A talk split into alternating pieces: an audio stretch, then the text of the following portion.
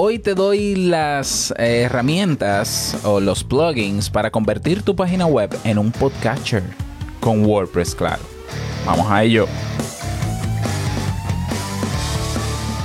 ¿Estás interesado en crear un podcast o acabas de crearlo? Entonces estás en el lugar indicado porque en este programa tendrás claves, técnicas, herramientas, aplicaciones y respuestas para que lleves tu podcast al siguiente nivel. Y contigo tu anfitrión, podcaster y soloprenur que ha hecho del podcast su mejor medio para vivir, el del apellido japonés pero dominicano hasta la tambora, Robert Sasuki. Abre bien tus oídos porque esto es podcast. Hola, ¿qué tal a todos? Este es el episodio 19 de Esto es Podcast. Yo soy Robert Sasuki, capitán de Podcasters Pro, la comunidad mundial de podcasters en español, creador de audipod.net. Uh, audipod.net, así es, el servicio digital donde puedes auditar tu podcast y comenzar a mejorarlo en 24 horas. Y también creador del curso Crea un podcast nivel pro, donde tienes todo lo que necesitas para comenzar o mejorar el podcast que ya tienes. Eh, cuando digo todo lo que necesitas, es que si hace falta algo, lo agregamos. no, bueno, realmente es un curso que es escalable en, el, en términos de las lecciones y es un curso que cuando lo adquieres tienes una membresía, o mejor dicho, acceso por todo un año a él. Obviamente las clases no te va a tomar un año hacerlas, mm, te va a tomar mucho menos tiempo, pero cada vez eh, eh, vendrán nuevas lecciones, incluso cursos dentro del curso, que le agregarán mucho más valor todavía y que probablemente también aumenten el precio, pero por ahora tiene un precio eh, muy asequible de solo 73 dólares que puedes aprovechar, pero tienes, ya sabes, ese acceso durante todo un año ilimitado 24/7 para que vayas a tu ritmo, aprendas y mejores tu producción, ¿ya? Así que ahí lo tienes. ¿Cómo, cómo visitar este curso y tener más información? www.creaunpodcast.com. Bien, vamos a hablar hoy de cómo convertir tu página web en un podcatcher. ¿Qué es un podcatcher? En caso de que suene extraño, ¿no? Un podcatcher es una plataforma especializada en reproducir podcasts. Eso es, una plataforma que reproduce podcasts, eh, ¿verdad? Como los que conocemos. Ah, aunque claro, eh, los populares como Apple Podcasts, Spotify, Google Podcasts, Stitcher, bueno, Stitcher no, eh, Deezer, Pandora, esos son, no solo son podcatchers, eso tienen su podcatcher, pero son directorios y, demás. Pero por ejemplo, tú tienes un Pocket Cast, tú tienes un Breaker, tú tienes Overcast, tú tienes Castro, eh, esos son podcatchers porque están especializados en temas de podcast y ahí tú puedes suscribirte a un podcast y escucharlo. ¿Qué características tiene un podcatcher? las características que tiene, primero tú puedes encontrar los podcasts, el podcast que te gusta. Al encontrarlo, puedes explorar sus episodios, ver el número de los episodios, los títulos, las fechas, la duración, etc. Puedes suscribirte a ese podcast y recibir notificaciones push en tu móvil, por ejemplo, cada vez que tu podcatcher, eh, perdón, cada vez que tu podcast al que te suscribiste lanza un episodio nuevo y tiene un reproductor eh, avanzado que puedes adelantar, retroceder el episodio, puedes aumentar la velocidad. Hay podcatcher ahí que tienen muchas diferencias. Por ejemplo, el que más me gusta, el reproductor de podcast que más me gusta en un podcatcher es el de Pocket Cast. Yo estoy suscrito de por vida a, a Pocket Cast y entonces yo escucho los audios a 1.25x, es decir, un poquito más rápido. Le, tiene una función que los silencios lo corta para, para que el episodio se escuche más rápido también. Y tiene un nivelador de volumen o de intensidad de los podcasts. Bueno, esas son características que tienen algunos podcatchers, otros no en el reproductor, pero todos los podcatchers tienen en común lo que te mencioné salvo el reproductor avanzado. Porque, por ejemplo, en el caso de Spotify no tiene un reproductor avanzado para podcast, sino más adecuado para música. Bien, entonces, Robert, si hay podcatchers, ¿por qué tengo yo que tener un podcatcher en mi página web? Interesantísima pregunta. Pues mira, las razones son varias. La primera razón es que en un podcatcher que no es tu web, los suscriptores, las personas se suscriben, pero tú no tienes acceso a esos contactos. Es decir, para tú comunicarte con los suscriptores tuyos de Apple Podcast, tú tendrías que grabar un podcast, tendrías que grabar un episodio para darle una información. Imagínate que tú tienes un evento y se te olvidó mencionarlo en el último episodio de tu podcast, el evento es mañana. Bueno, para que los seguidores o los suscriptores, mejor dicho, tuyo de Apple Podcast se enteren, tú tienes que hacer un episodio, un bonus, explicando el evento. Eh, ya, pero bueno, no es que esté mal, pero es así. Eso es una de las eh, del por qué. En el caso de tu propio podcatcher en tu página web, si tú recoges datos de correo electrónico o de redes sociales o que se registren en un, en un notificador push, como, bueno, yo te voy a dar las herramientas ahora, pues entonces tú puedes comunicarte sin tener que publicar un podcast nuevo, un episodio nuevo, sino que te comunicas directamente, ¿ya? Y puede ser incluso mucho más rápido porque yo puedo tener a las personas suscritas al podcast, pero también lo tengo en una comunidad que puede ser un grupo de WhatsApp o un grupo de Telegram. Me comunico mucho más rápido. Y no solamente me comunico más rápido, el alcance de lo que yo publico para comunicarme o de esa información eh, es mucho mayor que en el de un podcatcher. Porque hay personas que están suscritas a tu podcast en Spotify. Bueno, si es en Spotify, probablemente perdiste a esa gente porque no tiene notificaciones cuando hay episodios nuevos.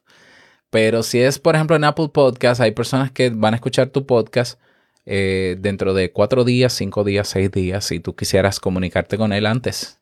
¿Lo ves? ¿Ya? Otra ventaja de tener tu propio podcatcher es que tú puedes controlar variables como la calidad del audio que tú subes, ¿ya? Y darle la oportunidad a las personas de que descarguen sus audios en tu propia página web con, menos peso quizás o con mejor calidad también quizás. Yo, por ejemplo, tengo personas en Te Invito a un Café y en mis podcasts que descargan el episodio y lo guardan en su computador desde la página web. Y esta, esa es su decisión y yo se la respeto. ¿Ya? Entonces, yo puedo tener más control. Y digo control porque hay podcatchers, hay alojadores de podcast o hay plataformas de difusión de podcast que comprimen tus audios, lo manipulan para que no pese tanto o para lo que sea, e incluso puede perder calidad. Eso no pasaría en tu web, en tu propio podcatcher, porque tú controlas todas esas variables. Otra, otra ventaja de tener tu propio podcatcher es, es que por más plataformas de difusión que haya, son de ellos, eh, no son tuyas. Es decir, se ha dado el caso de podcasts a los que se les ha bloqueado porque por la razón que sea, porque infringe alguna política y lo sacan de ese podcatcher, perdió los suscriptores. ¿Ya? Eh, tenemos el caso también de que a veces el feed, el RSS feed, se, se, daña. ¿Ya? Se daña por alguna razón, deja de reconocerlo ese podcatcher, Apple Podcast, Google Podcast, simplemente no se transmiten por ahí los episodios. Esos suscriptores no, no, no acceden a tu podcast y eventualmente o probablemente algunos de ellos dejen de escucharte y no se mueven. Otra ventaja de por qué tener tu propio podcatcher en tu página web es porque en promedio los usuarios, eso lo dicen las métricas, están suscritos entre 3 y 5 podcasts. Incluso yo tengo personas en Te Invito a un Café que solo escuchan Te Invito a un Café como podcast. Entonces, si tú me vas a escuchar solo a mí, ¿ya? y no te interesa escuchar otro podcast, pues suscríbete en mi podcatcher, en mi página web, o puede ser una aplicación móvil, porque hay, hay plataformas que te, que te dan la opción de tener tu propia aplicación y yo te tengo más cerca. Y a la hora de yo interactuar contigo, te tengo ahí. ¿Ya? Y puedo entonces luego, si yo quiero monetizar, ofrecer algo, te tengo más cerca. Entonces tiene todo de ventaja. Es tu podcatcher, tú controlas todo lo que pase en él, tú tienes acceso más directo, con más alcance de la comunicación que quieras tener con tus suscriptores. Tú llevas las cuentas y nadie manipula tus números tampoco, porque se ha dado el caso de eh, plataformas de podcast que abultan números. Puedes tener incluso un control mucho mejor de tus métricas. ¿Eso quiere decir que teniendo yo mi propio podcatcher no debo estar en los otros? No, tú puedes estar en los otros también. ¿Por qué no? Pero tú puedes evaluarlo y quién sabe. Quién sabe si lo que conviene es que solo te quedes con tu podcatcher. Pero eso tú tendrías que evaluarlo. Yo no te puedo decir de manera genérica, sí, salte de todos los podcatchers y quédate con el tuyo en tu web. No, no, porque hay casos, hay casos y hay casos. ¿Ya?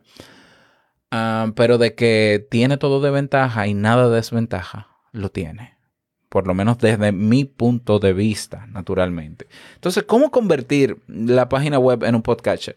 Necesitamos algunas herramientas. En este caso, yo te lo voy a mencionar con WordPress porque es el CMS que yo utilizo.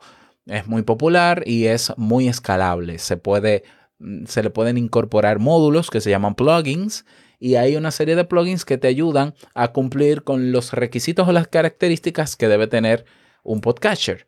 Por ejemplo, en el caso en el caso de las notificaciones, bien Robert, y entonces cómo se entera la gente siguiéndome en mi página web solamente, cómo se entera de nuevo episodio. Mira, hay una, una plataforma que se llama OneSignal, por ejemplo, hay otras también.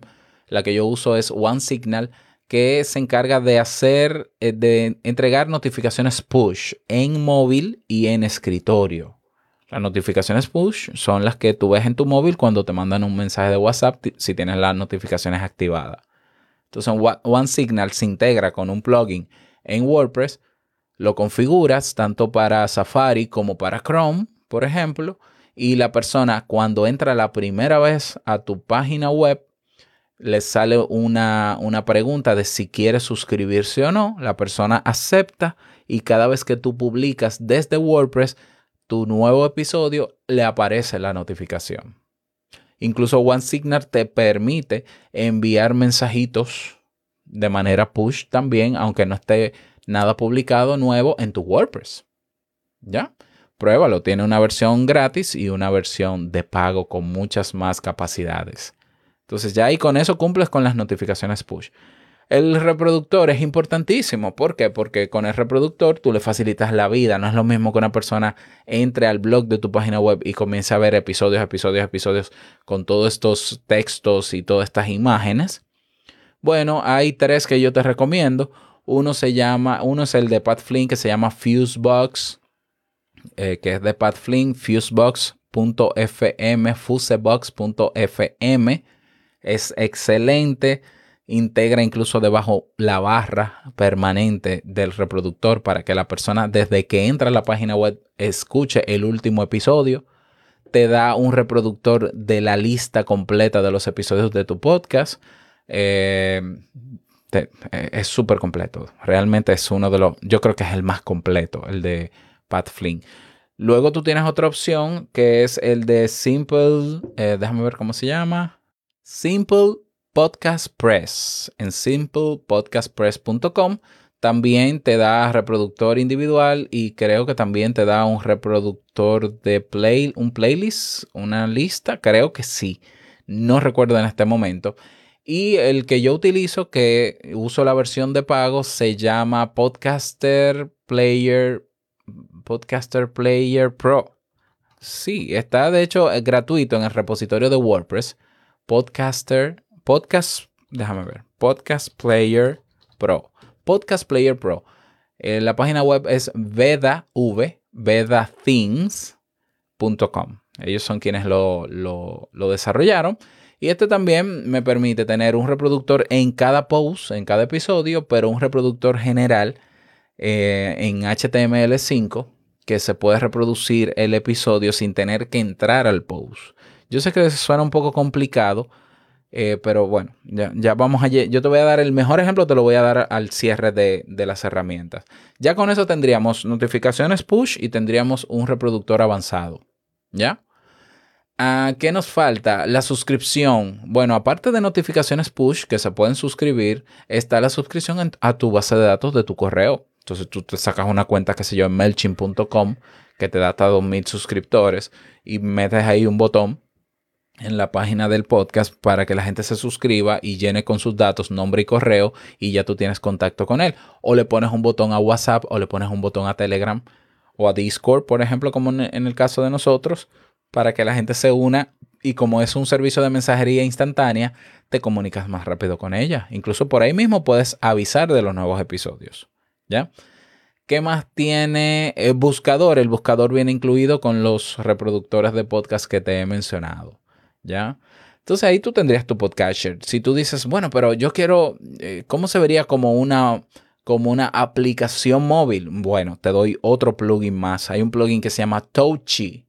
Touchy. Creo que está en, en ¿cómo se llama esto? En Code Canyon, que es un marketplace de plugins. Vale algunos 39 dólares y te permite crear un menú tipo aplicación móvil debajo. ¿Ya? Y utilizando Elementor, que es un maquetador de páginas web, dar, puedes darle la forma de aplicación móvil cuando la persona entre desde el móvil y que se vea como una página web cuando entre desde la versión escritorio.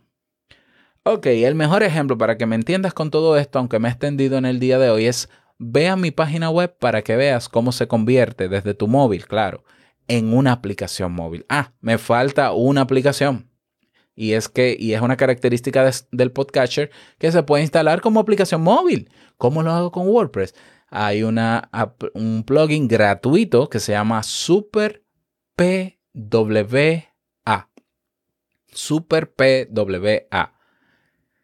Vas a mi página web robertsazuke.com desde tu móvil y vas a ver cómo se ve. Se ve como una aplicación móvil. Pero yo quiero que tú hagas el ejercicio de suscribirte en las notificaciones, pues, solo para probar, ¿eh?